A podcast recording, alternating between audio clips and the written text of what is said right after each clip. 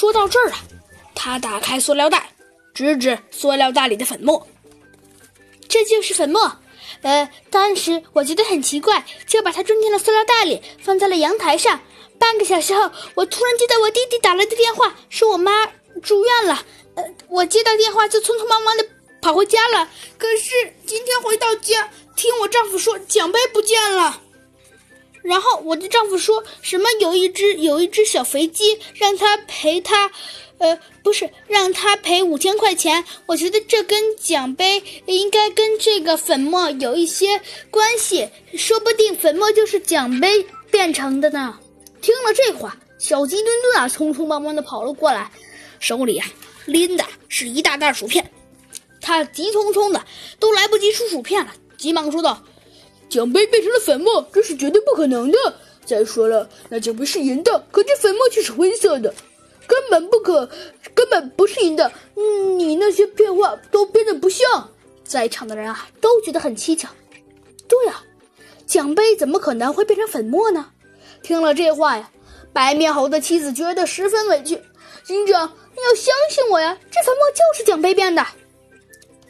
呃，你你你哄谁呢？我可不是三岁的孩子。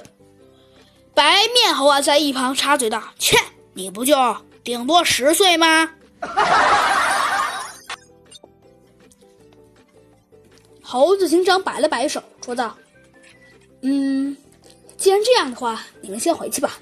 这袋粉末留下来，这件事我们会重新调查处理，尽快给你们一个满意的答复的。”白面猴夫人走后啊，猴子警长让小鸡墩墩立即将粉末拿到金属研究所去化验。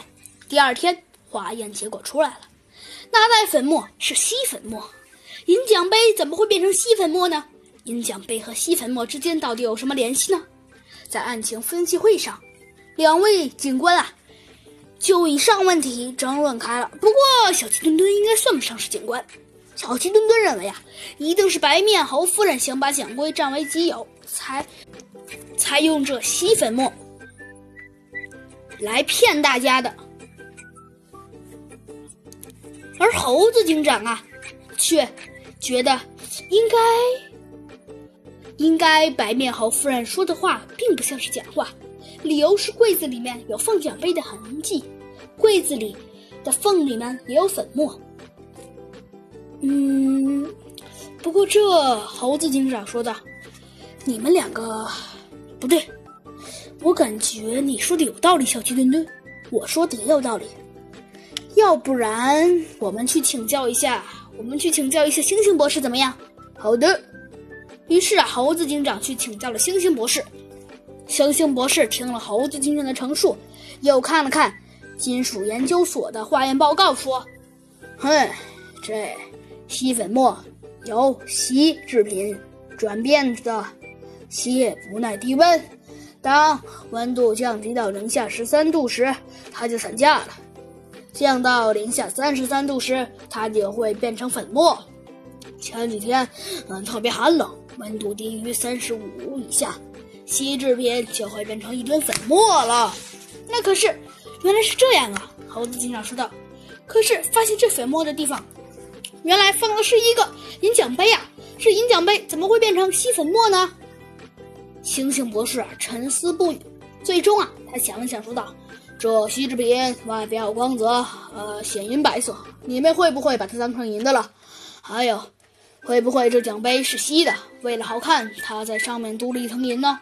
一听这话，猴子警长恍然大悟，说道：“我明白了，回去以后，我这就去问大赛，呃，组委会。”他们应该知道这奖杯是锡的还是银的。从星星博士那回来呀，猴子警长立刻去了动物体育局，找到了二十八届动物运动会的组委会。组委会的一位经办人说啊，由于经费紧张，将银奖杯啊改成了锡奖杯，为了好看，又在锡奖杯上镀了一层银，一切真相都大白了。